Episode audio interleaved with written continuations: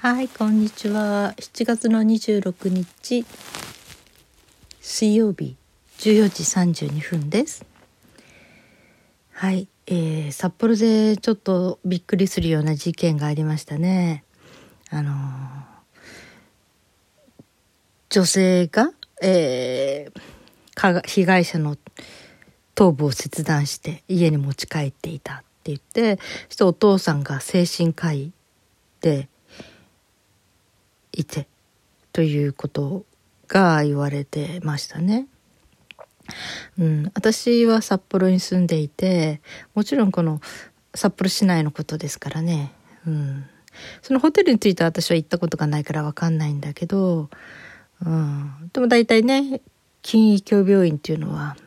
私ねだいぶ前何十年前かな。うん、その時に誰かが金医協病院っていうのはあのお金がなくても見てくれるいろんなことができる病院なんらしいよってなんかその貧しい人の見方というかね、うん、なんか共済主義権の病院とか言ってた人もいいるのかな。なんかそういうので、えーまあお金がなくてもそのいくらでも病院にかかる方法っていうのは今ある。まあ、生活保護にしても何にしてもね。あのその時は見てもらった後で払えなかったら役所やなんか手続きしてっていうのもあるからとにかくお金がなくてもとにかく病院に行くだけは行く。っ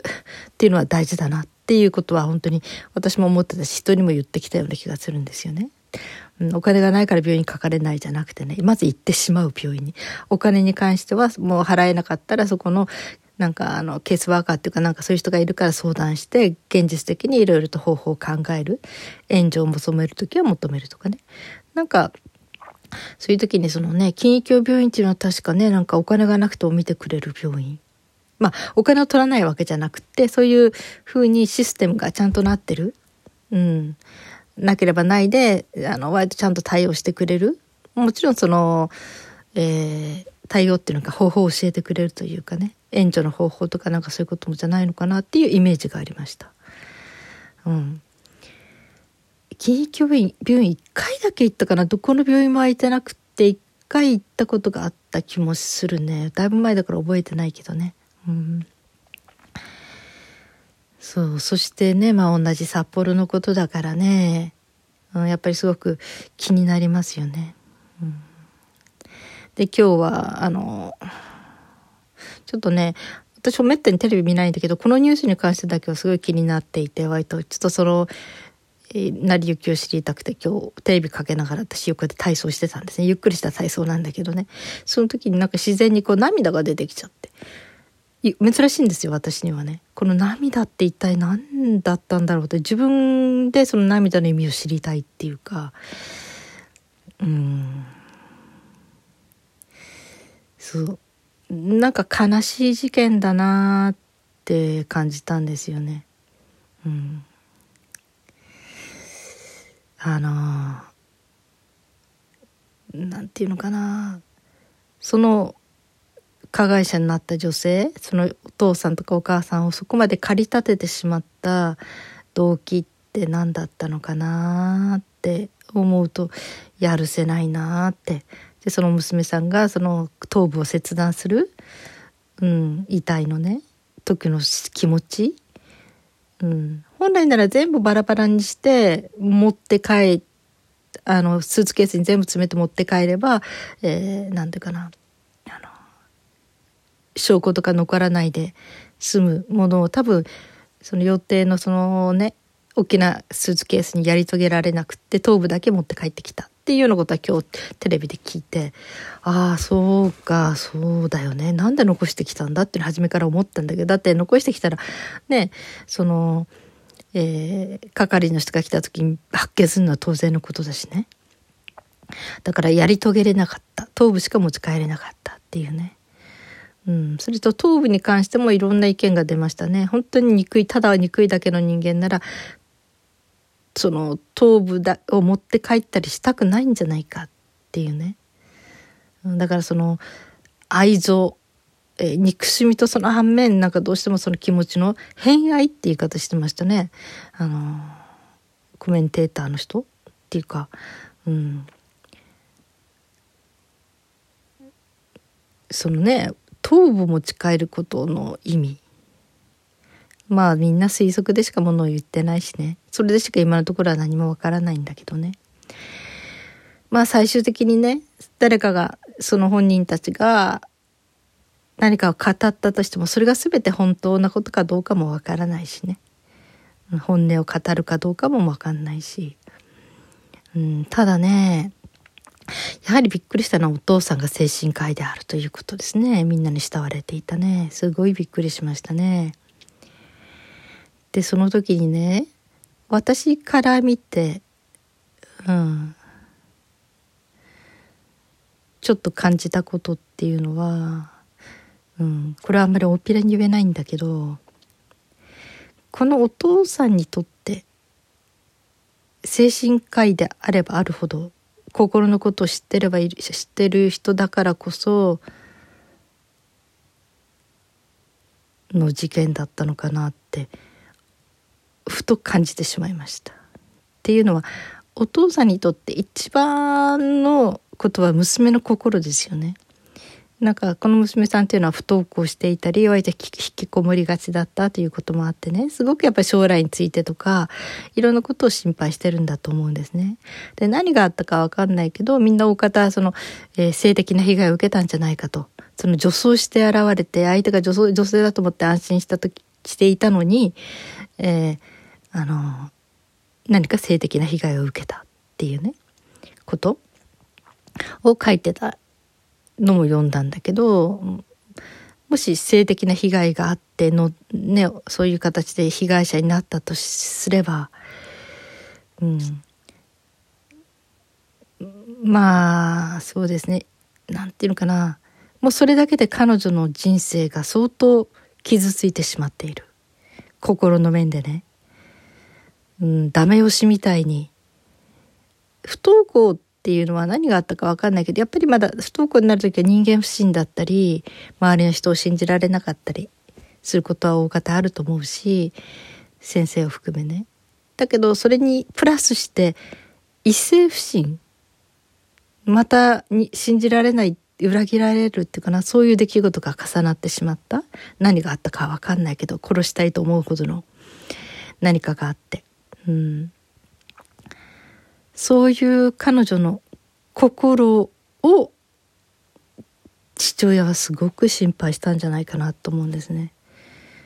この父親要するにその精神科医であればあるほどね傷の深さっていうのがよくわかるしこの娘がどうやったら立ち直ってくれるだろうっていうねその立ち直ってくれることのあり方っていうのかな。いやこれ本当誰にも言えないおっぴらに言えないことなんだから。だけどまあ私多分これ言った後少ししたら消すかもしれないけど私がふと思うには父親の中には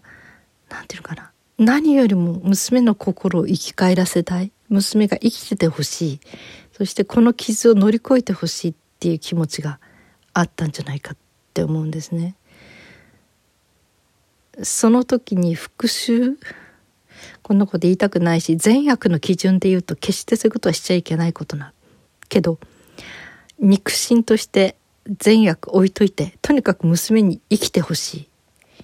生き延びてほしい。乗り越えてほしい。要するにこの事件でまた娘のこれからの将来が全部閉ざされるようなことにはなってほしくないっていうね。そういうこと考えた時にそのうん、例えばセラピーとかね私もカウンセリングやっててその中でこう軽く催眠療法っていうのかな？に入っててそして本人がその時にこう、えー、何かされた場合要するにそれに打ち勝つ何かそのこととかやり返すとかね。なんかそういうことをイメージの中で仕上げてしまうとそこから乗り越えられることがあるっていうことがあったりするんですよね。本当はそれイメージの中でやってほしかったんだけどうん本当にいけないことなんだけどでも復讐する？そういう形で娘が自分の力で復讐するということで乗り越えてほしかったんじゃないのかなってふと思いました。本当にこれいけない考えだしそのことはしちゃいけないことだしね法律的にも人間的にも。だけどお父さんが優しければ優しいほどそして何て言うのかなその心のことが知っていればいるほどそして父親ってことでとにかく娘の心を何とかしたいって思った時にこれでもし娘が、えー、刑務所に入る、うん、要するにそういうひどいことをして捕まらないことはほとんどありえないはずなんですよね。きっとお父さんもそれを分かってたんじゃないのかな。いつか必ず、えー、バレる、まあ、近いうちにね。罰せられる法律で。で刑務所に入れられたり死刑にはならないとは思うんだけど情状酌酌量の余地ありってことになると思うんだけどね。多分いろいろと。まあ、その辺はきっとその精神科医のお父さんがまあ心のことじゃなくだけじゃなくていろんなこと知ってると思うんですね。法律のことやらいろんなケースとかね。その中でその娘の暴走を止められなかったってコメンテーターは言ったけれどもどうかな？って思うんですよ。止めれなかったんじゃなくてそれしか方法がないって思ったんじゃないのかな。娘の心を。よみがえらすには。たとえそこで殺してあいか、ね、すごい加害者となったとしてそしてその罪をあがなうために刑務所に入れられたとしてもそれは泣き寝入りするよりは彼女の人生に何かすごいインパクト変化変わっていく。今引きこもっていた娘がねそして引きこもっていてなおさらもう生きることがもう本当にもう見えなくなるぐらい死のうとも思ったんじゃないのかなお嬢さんね。それぐらいのところからなんとか生きていく気力を奮い立たせる。そして生きていく力をつける。自分にも何かができたんだ。それは絶対良いことじゃないよ。良いことじゃないけど何か自分を自分で信じる。ね、こんなこと聞いてたらびっくりするよね。きっと警察の人がとんでもないって思うんじゃないかな。うん、とんでもない意見だと思いますね。その、犯罪を擁護してるみたいな感じに聞こえるかもしれないから。だから私その犯罪を擁護してるわけでもないし、してよかったとも思ってないし、こういうことにならないで済む方法がいくらでもあるはずなのに、すごく残念な事件だって思うけど、ただ、ただ私が推測するにはそのお父さんの考え方精神科医要するに心のことをよく知り尽くしていてそしてそのお父さんが娘の何らかの今回のことで殺意を抱くほどの事件から娘が立ち直る方法立ち直るっていうのかな？それは罪を犯すとか犯さないじゃなくて彼女が生きていける力を取り戻す心のね自分を信じられるねなんかそういうこといろいろ考えた上での結果だったんじゃないかな。間違った結果を選んだし良くないことを選んだけどなんてふと思っちゃいましたね。うん。本当はこうならない前にいくらでもあるはずだし、まあ、テレビでもねそのどうして警察に言わなかったのかってそういう何か被害を受けたんならって今はそのプライバシーの背後に配慮されてるし裁判でも女性がねすぐ前は被害者の女性が二次レイプって言ってあのすごくひどいことを言われたりしながらも訴えた方が大いに傷ついてしまうっていうこと。あったけれども今はそういうことも相当配慮されてるしその裁判の中でもそのたついたてみたいなものがあって相手が見えないようになってたりね。それからその事情聴取する時は女性の警察官がちゃんと聞くとかね。そういうこととか、うん、そういうようなことを考えてるからもうずいぶん昔のそのイメージとは違うからもっと警察を信頼して警察に持ってきてほしかったっていうことを言ってまあ、警察サイトの人の話コメンテーターかな言ってたけどね。ただね私まあ過去にねレイプされた女性のカウンセリングを受けたことがあるけれどもこれはねなんていうのか相当なことなんですよね。うん。本当に二次レイプじゃないけど裁判とかそういうところに行くことでなおさらもっともっと深くもう一回傷ついてしまう。っていうようなことがある。それを避けた方が避ける方法があるなら避けた方が、うん、賢明かもしれないみたいなねそういうことも感じたことがあったしだからうん。お父さんはお父さんなりに娘を守る方法っていうもの。案外それとどうなんでしょうね。自分の地位も守りたかった？いや自分の地位はこれもすっごい悪い言い方だけど娘がレイプされたということがもし知れ渡った時にこれは精神科医のお父さんとしてはマイナスにはならないと思うんですね。うん、かえってそのお父さんに対してそういう被害を受けた、えー、患者さんたちの、えー、相談がこれからも来ることになるぐらい苦しみを体験した人の方が私の気持ちも分かってくれるって信頼されることがあるしこれはデメリットじゃなくてむしろプラスになる。すごいシビアななんていうかなんかねちょっと言い方だけどお父さんにとってデメリットになる出来事ではなかったんじゃないか。娘がそういういやなんかすごいこんな言い方すると私がひどい冷たい人に感じましたね。うん、だけどなんていうかね現実問題ねお父さんにとって娘のこの事件がお父さんの、えー、仕事に対してデメリットになるか否かってなった場合にデメリットにはならないんじゃないかなって気がしましたね。だから自分の体裁のためとかメンツのためじゃなくてそんなの全部脱ぎ抜いて娘さんの心ひょっとしたら世間ではそれはひどいことっていうかもしれないし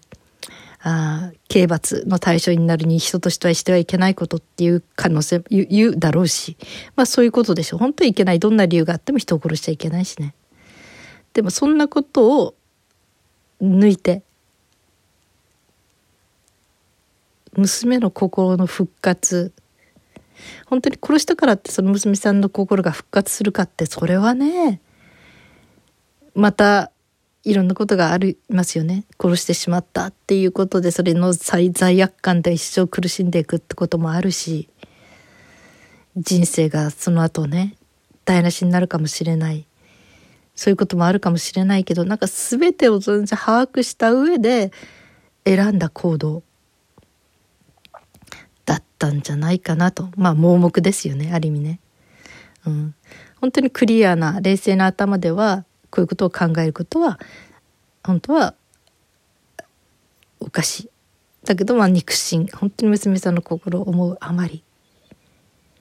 こうなってしまったんじゃないかなって。まあそれと人間だからね。父親としての怒り。加害者の。そういう私憤も抑えきれなかったんじゃないかなっていうね。そういうのも感じたりもしますけどね。うん、だからこれに対しての私の私だけの個人的なちょっとした感覚としては精神科医だったからこそ、うん、こういうことに加担してしまったんじゃないだろうかって。いや精神科医はみんなするわけじゃないし本来はもうそういうことはしない。医者っていうのは人を救いことすれ人をね殺めるなんてありえない。あってはいけないことなんだけどね。ただうんなんかふとそんな気がしたんですね。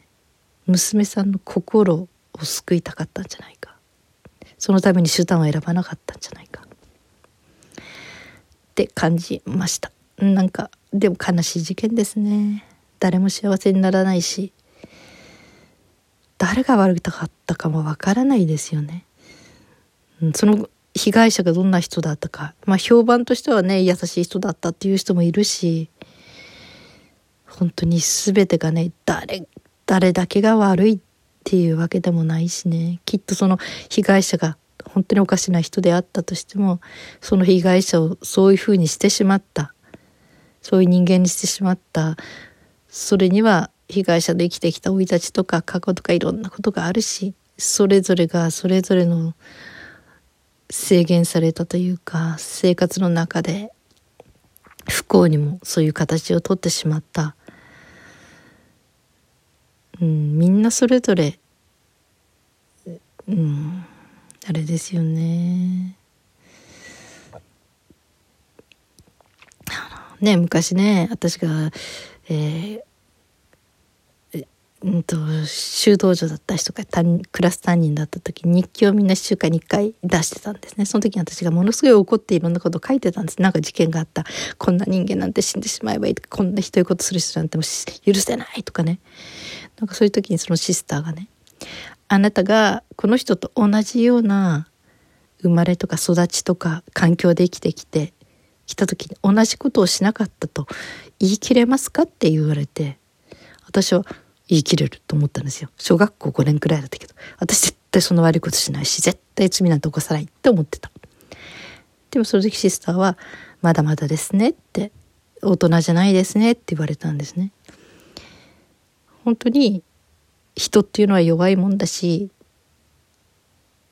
同じような環境同じような立場同じような状況の中で自分が置かれたとしてもしかしたら自分も同じことをしてしまうかもしれないっていうねその自分の弱さというかそのなんていうのかな。うん謙遜さ謙遜っていう言葉もおかしいけど自分もやらいやうんそういう状況に置かれたらなってしまったかもしれないってそこまで思いを馳せれるようにならないと大人じゃないですねって言われた。それをふと思い出しますね、うん、だから誰が悪いっていうんじゃなくてだからどの人も彼女も彼女のお父さんも被害者もね生まれた時はのんぎゃって生まれた時はみんな赤ちゃんの何にも知らない赤ちゃんのような顔して受け生まれてきてそしていろんなことがあるうちにだんだんだんだんいろいろと人格が作られてっていろんな感情の体験もしていってそしてそれぞれがそれぞれのなんていうのかな性質人間性になっていってしまう。うん、それはねその人だけのせいとは言い切れない。という気がします。なんかねうん。本当はこの事件があまりにも身近っていうかね同じ札幌市内で起かれてるからあんまりは触れないでいようと思ったんだけど今日なんかふとテレビを見ながらただ涙が出てきてしまった。自分にすっごい意外でね。え私何泣いてんだ？と思って、うん、なんかすごいやるせないイメージがそのお嬢さんがその一頭部を気に開してることを、うん、切ってる時のイメージをしただけで涙が出てきた。うん。もちろん被害者ねもうそんなことのために生まれてきたわけじゃないし殺されるためにね、うん、だけどうんなんかそこまで追い詰められていたお嬢さんの気持ち。っていうかその本当に切って切断してる時はどんな気分だったんだろう怒りだったんだろうかって。もし怒りだったとしても、うん、なんか悲しいな悲しい出来事だなって思いました。はい。えー、なんか毎日暑い日が続いてますね。札幌も今日は30度超えてます。はい。皆さんも夏バテになってる方もいるんでしょうかね。うん。気をつけてくださいね。はい。それではまた。あ今日も生きていてくださってありがとうございます。それではまた。